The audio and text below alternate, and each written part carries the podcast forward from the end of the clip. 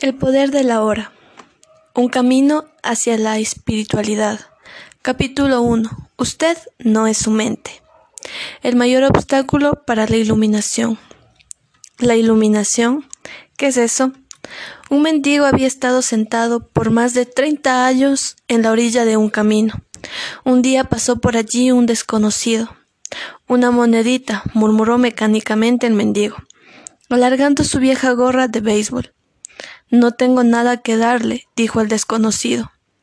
Después preguntó ¿Qué es eso en lo que está sentado? Nada, contestó el mendigo. Solo una caja vieja. Me he sentado en ella desde que tengo memoria. ¿Alguna vez ha mirado lo que hay dentro? preguntó el desconocido.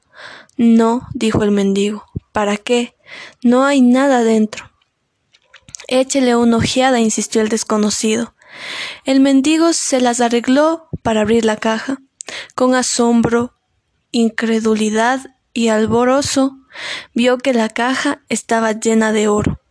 Yo soy el desconocido, el que no tiene nada que darle, y que le dice que mire dentro, no dentro de una caja como en esta parábola, sino en un lugar aún más cercano dentro de usted mismo. Pero yo no soy un mendigo, le oigo decir. Los que no han encontrado su verdadera riqueza, que es la alegría radiante del ser, la profunda e incomprensible paz que le acompaña, son mendigos, incluso si tienen mucha riqueza material. Buscan afuera medrugos de placer o de realización para lograr la aceptación, la seguridad o el amor mientras llevan dentro un tesoro que no solo incluye todas estas cosas, sino que es infinitamente mayor que todo lo que el mundo puede ofrecer. La parábola iluminación evoca la idea de un logro sobrehumano y el ego quiere conservar las cosas así. Pero es simplemente el estado natural de sentir la unidad con el ser. Es un estado de conexión con algo inmensurable e indestructible, algo que casi paradójicamente es esencialmente usted, y sin embargo es mucho más grande que usted. Encontrar su verdadera naturaleza más allá del nombre y de la forma, la incapacidad de sentir esta conexión da lugar a la ilusión de la separación de usted mismo y del mundo que lo rodea. Entonces usted se percibe a sí mismo consciente o inconscientemente, como un fragmento aislado. Surge el miedo y el conflicto interior y exterior se vuelve la norma. Me encanta la sencilla definición de iluminación dada por Buda, como el fin del sufrimiento. No hay nada sobrehumano en esto, ¿cierto? Por supuesto, como toda definición es incompleta. Solo dice lo que la iluminación no es, no es sufrimiento. Pero ¿qué queda cuando ya no hay sufrimiento? El Buda no habla sobre esto y su silencio implica que usted tiene que averiguarlo por sí mismo. Usa la definición negativa para que la mente no la convierta en algo que se deba creer o en, o en un logro sobrehumano, una meta que es imposible de alcanzar. A pesar de esta precaución, la mayoría de los budistas aún creen que la iluminación es para el Buda, no para ellos, al menos no en esta vida. Usted usó la palabra ser. ¿Puede explicar lo que quiere decir con esto? El ser es la única vida eterna, siempre presente, más allá de miles de formas de la vida, que están sujetas al nacimiento y a la muerte. Sin embargo, el ser no solo está más allá, sino también profundamente dentro de cada forma como su esencia, más íntimamente invisible e indestructible. Esto significa que es accesible a usted ahora, su propio más profundo, su verdadera naturaleza. Pero no busque captarlo como la mente, no trate de entenderlo. Usted puede conocerlo solo cuando la mente está inmóvil, cuando usted está presente, cuando su atención está completa e interesantemente en el ahora. Se puede sentir el ser, pero nunca puede ser entendido mentalmente. Recuperar la conciencia del ser y permanecer en ese estado de sentimiento, realización, es la iluminación. Cuando usted dice ser, ¿está hablando de Dios? Si es así, ¿por qué no lo dice? La palabra Dios se ha vuelto vacía de significado a través de miles de años de mal uso. Yo la uso a veces, pero lo hago poco. Por mal uso entiendo que las personas que nunca han tenido ni un atisbo de reino de lo sagrado, de la infinita vastedad que hay detrás de esta palabra, la usan con gran convicción, como si supieran de qué están hablando o argumentando contra él como si supieran qué es lo que están negando. Ese mal uso da lugar a creencias y afirmaciones absurdas y a engaños del ego, tales como mi o nuestro Dios es el único y verdadero, y tu Dios es falso, o la más famosa afirmación de Nietzsche, Dios ha muerto. La palabra Dios se ha convertido en un concepto cerrado. En el momento en el que se pronuncia, se crea una imagen mental, quizás ya no la de un anciano de barba blanca, pero sí una representación mental de alguien o algo externo a uno, y casi inevitablemente algo o alguien masculino. Ni un dios, ni un ser, ninguna palabra otra puede definir o explicar la inefable realidad que hay detrás de ellas. Así que la única cuestión es importante es si es la palabra es una ayuda o un obstáculo para permitirle a usted experimentar aquello que señala. Señala más allá de sí misma, hacia esa realidad trascendental, o tiende demasiado fácilmente a volverse solamente una idea en su cabeza en la que usted cree, un ídolo mental. La palabra ser no explica nada, pero tampoco lo hace la palabra Dios. Sin embargo, ser tiene la ventaja de que es un concepto abierto, no reduce lo infinito e invisible a una entidad finita. Es imposible formarse una imagen mental de ello. Nadie puede reclamar la posesión exclusiva del ser, su propia esencia, y es inmediatamente accesible a usted como la sensación de su propia presencia, la comprensión del yo soy que es anterior a yo soy esto o yo soy aquello. Así que hay solamente un pequeño paso de la palabra ser a la experiencia del ser. ¿Cuál es el mayor obstáculo para experimentar esta realidad? La identificación con su mente que hace que el pensamiento se vuelva compulsivo, no ser capaz de dejar de pensar, es una calamidad terrible, pero no nos damos cuenta de ello, así que se considera normal. Este ruido mental innecesario nos impide encontrar ese reino de quietud interior que es inseparable del ser. También crea un falso ser hecho que arroja una sombra de temor y de sufrimiento. Observaremos todo esto con más detalle posteriormente. El filósofo Descartes creía que había encontrado la verdad fundamental cuando hizo su famosa aseveración pienso, luego existo.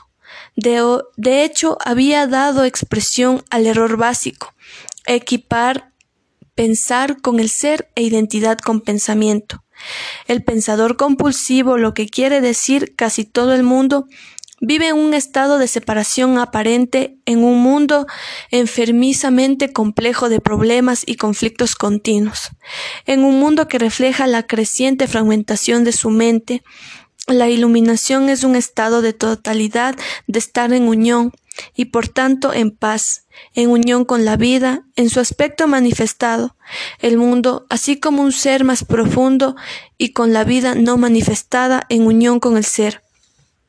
La iluminación no es sólo el fin del sufrimiento y del conflicto continuo interior y exterior, sino también el fin de la temible esclavitud del pensamiento incesante Qué increíble liberación. La identificación con su mente crea una pantalla opaca de conceptos, etiquetas, imágenes, palabras, juicios, definiciones, que bloquea toda relación verdadera. Se interpone entre usted y su propio yo, entre usted y su prójimo, entre usted y la naturaleza, entre usted y Dios, Esta pantalla de pensamiento la que crea la ilusión de separación, la ilusión de que existe usted y un otro totalmente separados, entonces olvide el hecho esencial de que bajo el nivel de las apariencias físicas y las formas separadas, usted es uno con todo lo que es. Con olvidar quiero decir que usted ya no puede sentir esta unidad como una realidad autoevidente. Puede que crea que es verdad, pero ya no sabe que es verdad. Una creencia puede ser consoladora, sin embargo, solo a través de su propia experiencia se vuelve liberadora. Pensar se ha vuelto una enfermedad. La enfermedad ocurre cuando las cosas se desequilibran. Por ejemplo, no hay nada malo en que las células se multipliquen y dividan el cuerpo, pero cuando este proceso continúa sin tener en consideración el organismo total, las células se proliferan y tienen una enfermedad. La mente es un instrumento magnífico si se usa correctamente. Utilizada en forma inadecuada, sin embargo, se vuelve muy destructiva.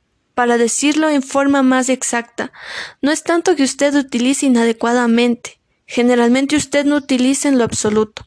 Ella lo utiliza usted. Esa es la enfermedad. Usted cree que es su mente. Ese es el engaño. El instrumento se ha apoderado de usted. No estoy del todo de acuerdo. Es cierto que tengo muchos pensamientos inútiles, como la mayoría de las personas, pero todavía puedo escoger usar mi mente para lograr cosas y lo hago todo el tiempo. Solo porque usted puede resolver un crucigrama, construir una bomba atómica, no quiere decir que usted use su mente como los perros les encanta roer gruesos, a la mente le encanta hincarle el diente a los problemas. Por eso hace crucigramas y construye bombas atómicas. Usted no tiene interés en ninguna de estas dos cosas. Déjeme preguntarle esto. ¿Puede liberarse de su mente a voluntad? ¿Ha encontrado el botón de apagar? ¿Usted se refiere a dejar de pensar completamente? No, no puedo, excepto quizá por un momento. Entonces la mente lo está usando. Usted está identificado inconscientemente con ella, de forma que ni siquiera sabe que es su esclavo. Es casi como si usted estuviera poseído sin saberlo, y por tanto toma a la identidad que lo posee por usted mismo. El comienzo de la libertad es la comprensión de que usted no es la entidad que posee. El que piensa saber esto le permite observar a esa entidad. En el momento en que usted empieza a observar al que piensa, se activa un nivel más alto de conciencia. Entonces usted comienza a darse cuenta de que hay un vasto reino de inteligencia más allá del pensamiento que el pensamiento es solo un minúsculo aspecto de esa inteligencia. También se da cuenta de que todo lo que importa verdaderamente, la belleza, el amor, la creatividad, la alegría, la paz interior, surgen de un lugar más allá de la mente. Usted comienza a despertar. Liberarse de su mente. ¿Qué quiere decir exactamente con observar al que piensa? Cuando alguien va al médico y dice oigo una voz en mi cabeza, probablemente lo remitirán a un psiquiatra. El hecho es que de forma similar, prácticamente todo el mundo oye una voz o varias voces en su cabeza todo el tiempo. Los procesos involuntarios de pensamiento que usted no se da cuenta que puede detener, los monólogos o los diálogos continuos. Usted probablemente se ha cruzado en la calle con locos que hablan o murmuran para sí mismos incesantemente. Bueno, esto no es muy diferente a lo que usted y otras personas normales hacen, excepto por el hecho de que usted no lo hace en voz alta. La voz comenta, especula, juzga, compara, se queja, acepta, rechaza, y así sucesivamente. La voz no es, no es necesariamente relevante para la situación en la que usted se encuentra en este momento. Puede estar revisando el pasado, reciente o lejano, ensayando o imaginando posibles situaciones futuras. En este caso, frecuentemente imagina resultados negativos o problemas. en este proceso se llama preocuparse. A veces esta pista de sonido va acompañado por imágenes visuales o películas mentales. Incluso si la voz es relevante para la situación del momento, la interpretará de acuerdo con el pasado. Esto no se debe a que la voz permanece en su mente condicionada, que es el resultado de toda su historia pasada, así como el escenario mental de la cultura colectiva que usted heredó. Así usted ve y juzga el presente con los ojos del pasado y obtiene una visión de él totalmente distorsionada. No es raro que esa voz sea el peor enemigo de la persona. Muchos viven con un torturador en la cabeza, que continuamente los ataca y los castiga y los drena la energía vital. Esto causa sufrimiento e infelicidad, así como enfermedad. Lo bueno es que usted puede liberarse de su mente. Esa es la única liberación verdadera. Usted puede dar el primer paso ahora mismo. Empiece a oír la voz de su cabeza tan a menudo como pueda. Preste atención especial a cualquier patrón de pensamiento repetitivo en esos viejos discos que han sonado en su cabeza durante quizá muchos años. Eso es a lo que le llamo observar al que piensa, que es la forma de decir, escuche la voz en su cabeza, esté allí como si fuese un testigo. Cuando usted escuche esta voz, hágalo imparcialmente, es decir, no juzgue, no juzgue o condene lo que oye, porque al hacerlo significaría que la misma voz ha vuelto a entrar por la puerta trasera. Pronto empezará a darse cuenta de esto. Está la voz, estoy yo escuchándola, observándola, esta comprensión del yo soy, esta sensación de su propia presencia, no es un pensamiento, surge más allá de la mente. Así pues, cuando usted escucha un pensamiento, usted es consciente no solo del pensamiento, sino de usted mismo como testigo de él. Ha aparecido una nueva dimensión de conciencia, Mientras oye el pensamiento, usted siente una presencia consciente de un ser más profundo, más allá o debajo del pensamiento. Como quien dice, el pensamiento entonces pierde el poder sobre usted y rápidamente se calma, porque usted ya no le da energía a la mente por medio de la identificación con ella. Este es el comienzo del fin del pensamiento involuntario y compulsivo. Cuando un pensamiento pierde fuerza, usted experimenta una discontinuidad con la corriente mental, una brecha de no mente. Al principio las brechas serán cortas, unos segundos tal vez, pero gradualmente se harán más largas. Cuando ocurren estas rupturas, usted experimenta cierta quietud y paz dentro de usted. Es el comienzo de un estado natural de percepción de la unidad con el ser, que generalmente está oscurecida por la mente.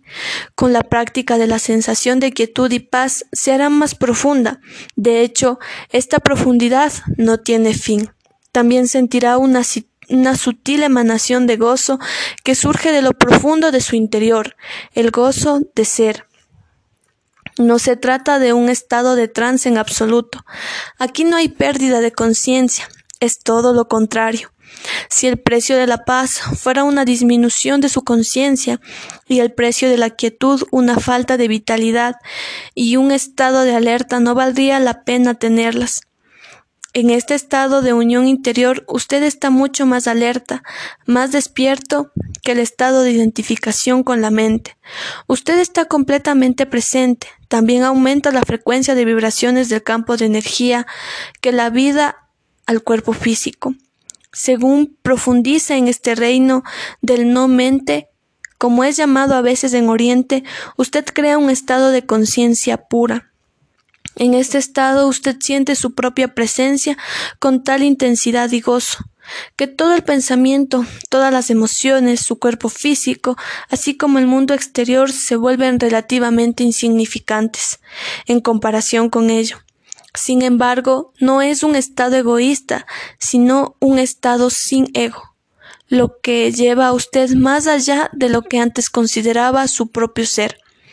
Esta presencia es esencialmente usted y al mismo tiempo inconcebible mayor que usted. Lo que trato de expresar aquí le puede sonar paradójico o incluso contradictorio, pero no puedo expresarlo de otra manera. En un lugar observar al que piensa, usted puede crear también una brecha de corriente de la mente. Simplemente está dirigiendo el foco de su atención hacia la hora. Vuélvase intensamente consciente del momento presente. Esto es algo profundamente satisfactorio. De esta forma usted aparta la conciencia de la actividad de su mente y crea una brecha de no mente en la que usted está muy alerta y consciente, pero no pensando. Es la esencia de la meditación. En su vida diaria usted puede practicar todo esto tomando una actividad rutinaria que normalmente es solo un medio para un fin y préstele más su completa atención, un modo que se convierte en un fin en sí mismo.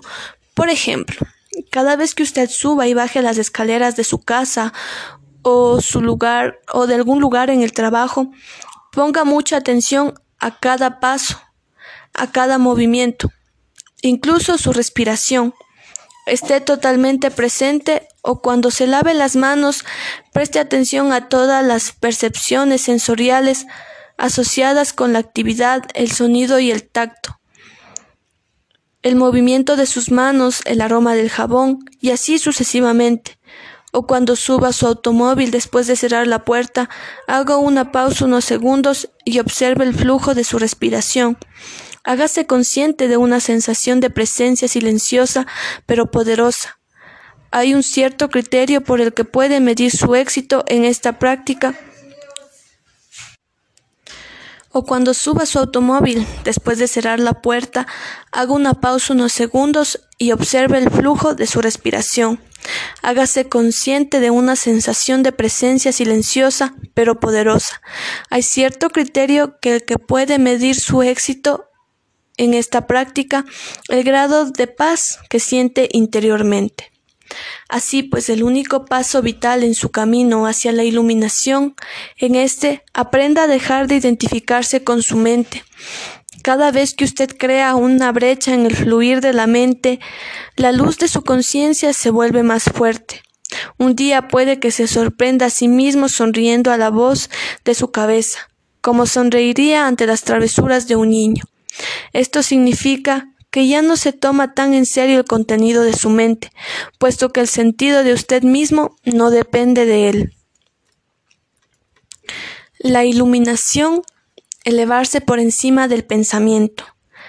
Para sobrevivir en este mundo no es esencial el pensamiento. Su mente es un instrumento, una herramienta. Está ahí para utilizarla en una tarea específica y cuando termina la tarea hay que dejarla de lado, como se usa ahora. Yo diría que el 80 o 90% del pensamiento de la mayoría de las personas no solo es repetitivo o inútil, sino que por naturaleza disfuncional y a menudo negativa. Gran parte de él también es perjudicial. Observe su mente y descubrirá que esto es verdad. Ella causa una pérdida grave de energía vital. Este tipo de pensamiento compulsivo en realidad es una adicción. ¿Qué es lo que caracteriza a una adicción? Simplemente eso. Usted ya no siente que puede elegir detenerse. Parece más fuerte que usted. También le da una sensación falsa de placer, placer que invariablemente se convierte en dolor. ¿Por qué habríamos de ser adictos al pensamiento? porque usted está identificado con él, lo que significa que usted deriva su pensamiento de sí mismo con el contenido y la actividad de su mente, porque cree que dejaría de ser si dejaría de pensar. Según usted cree una forma, una imagen mental de quién es usted, basada en su condicionamiento personal y cultural, podemos llamar a este ser fantasmal el ego consciente en una actividad mental y solo puede mantenerse activo por medio del pensamiento constante.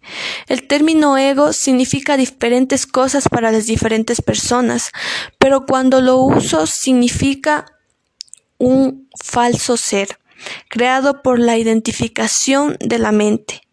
Para el ego, el momento presente casi no existe.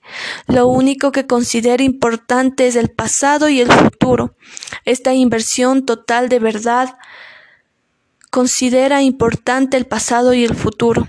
Está siempre preocupado de mantener el pasado vivo porque sin él, ¿quién es usted? Se proyecta constantemente hacia el futuro para asegurar su supervivencia y para buscar algún tipo de alivio o de realización en él. Dice un día cuando esto o aquello o lo demás allá ocurra, voy a sentirme bien, feliz y en paz. Incluso cuando el ego parece estar ocupado en el presente, no es el presente lo que lo ve, lo percibe en forma completamente errónea, porque lo observa con los ojos del pasado, o reduce el presente en un medio para lograr un fin, un fin que siempre está en el futuro, proyectado por la mente. Observe su mente y verá que así es como funciona. El momento presente tiene la clave de liberación, pero usted no puede encontrar el momento presente mientras sea su mente. No quiero perder mi capacidad de análisis y discriminación. No me molestaría aprender a pensar más claramente, de forma más concentrada, pero no quiero perder mi mente. El don del pensamiento es lo más precioso que tenemos. Sin él seríamos solamente otra especie animal. El predominio de la mente no es más que una etapa de la evolución de la conciencia. Necesitamos pasar urgentemente a la próxima etapa, si no seremos destruidos por la mente, que se ha convertido en un monstruo. Hablaré con más detalles sobre esto después, Pensamiento y conciencia no son sinónimos. El pensamiento es solo un pequeño aspecto de la conciencia. El pensamiento no puede existir sin la conciencia, pero la conciencia no necesita el pensamiento. La iluminación significa levantarse por encima del pensamiento, no caer al nivel inferior del pensamiento, el nivel de un animal o de una planta. En el estado iluminado, usted todavía usa su mente pensante cuando lo necesita, pero en forma mucho más enfocada y efectiva que antes. La usa sobre todo con fines prácticos, pero está libre del diálogo interno involuntario y hay una quietud interior. Cuando usted usa la mente y particularmente cuando se necesita una solución creativa, usted oscila unos cuantos minutos entre el pensamiento y la quietud, entre la mente y la no mente. La no mente es una conciencia sin pensamiento. Solo de esta forma es posible pensar creativamente, porque solo de esta forma el pensamiento tiene poder real. El pensamiento solo cuando no está conectado con el reino mucho más vasto de la conciencia se vuelve estéril rápidamente, insensato y destructivo. La mente es, es, esencialmente una máquina de supervivencia, ataque y de defensa contra otras mentes. Recoger, almacenar y analizar información, eso es en lo que es buena, pero no es creativa en lo absoluto. Todos los verdaderos artistas, lo sepan o no, crean desde un lugar de no mente, de quietud interior. La mente entonces da forma a la visión o impulso creativo. Incluso los grandes científicos han dicho que sus grandes logros creativos llegan en un momento de quietud mental. El sorprendente resultado de una encuesta nacional entre los matemáticos más eminentes de Norteamérica, incluido Einstein para conocer sus métodos de trabajo, fue que el pensamiento juega un solo papel subordinado en la breve y decisiva fase del acto creativo en sí mismo. Así pues, yo diría que la sencilla razón por la que la mayoría de los científicos no son creativos no es porque no saben pensar, sino porque no saben cómo dejar de pensar. No fue por medio de la mente, del pensamiento, como el milagro de la vida sobre la tierra o el propio cuerpo, fueron creados y se sostienen. Hay claramente una inteligencia trabajando que es mucho más grande que la mente. Cuando más aprendamos sobre el funcionamiento del cuerpo, más descubrimos cuán vasta es la inteligencia que funciona en él. y que pocos conocemos. Cuando la mente se vuelve a conectar con esto, se vuelve una herramienta sumamente maravillosa. Entonces le sirve algo más grande que ella misma. La emoción y la reacción del cuerpo a su mente. Y las emociones. Me siento atrapada en mis emociones más que en la mente. La mente en la forma en que uso la palabra no es solamente el pensamiento, incluye sus emociones, así como todos los patrones de reacción inconsciente de tipo mental emocional. La emoción surge en el punto en el que se encuentra la mente y el cuerpo. Es la reacción del cuerpo a su mente y podríamos decir que es un reflejo de su mente en el cuerpo. Por ejemplo, un pensamiento de ataque o pensamiento hostil creará un pensamiento en el que usted está siendo amenazado física o psicológicamente. Hace que el cuerpo se contraiga y este aspecto físico de lo que llamamos miedo. La investigación ha mostrado que las emociones fuertes incluso producen cambios en la bioquímica del cuerpo. Estos cambios bioquímicos representan el aspecto físico o material de la emoción. Por supuesto, usted no es consciente habitualmente de todos sus patrones de pensamiento y a menudo solo observando sus emociones puede hacerlos consciente. Cuando más identificado esté con su pensamiento, sus gustos, sus odios, sus juicios e interpretaciones, es decir, cuando menos preste cuando menos preste atención a su presente, esté como la conciencia se observa. Más fuerte será la carga de energía emocional, sea usted consciente de ello o no. Si usted no puede sentir emociones y está desconectado de ellas, eventualmente la experimentará a un nivel puramente físico, como un problema o un síntoma físico se ha escrito mucho más sobre los últimos años, así que no necesitamos entrar en ello aquí. Un patrón emocional inconsciente puede incluir manifestarse como un evento externo para aparentemente le sucede a usted. Por ejemplo, he observado a la gente que lleva dentro mucha ira sin ser consciente de ella y sin expresarla tiene más posibilidad de ser atacada verbal o incluso físicamente por otras personas iracundas y a menudo sin razón aparente. Tienen una fuerte emanación de ira que ciertas personas reciben sublimemente y que se dispara en su propia ira latente. Si usted tiene dificultad para sentir sus emociones, empiece a encontrar su atención en el campo de energía interior de su cuerpo. Sienta el cuerpo desde dentro. Esto también lo pondrá en contacto con sus emociones. Explore con detalle todo esto más adelante.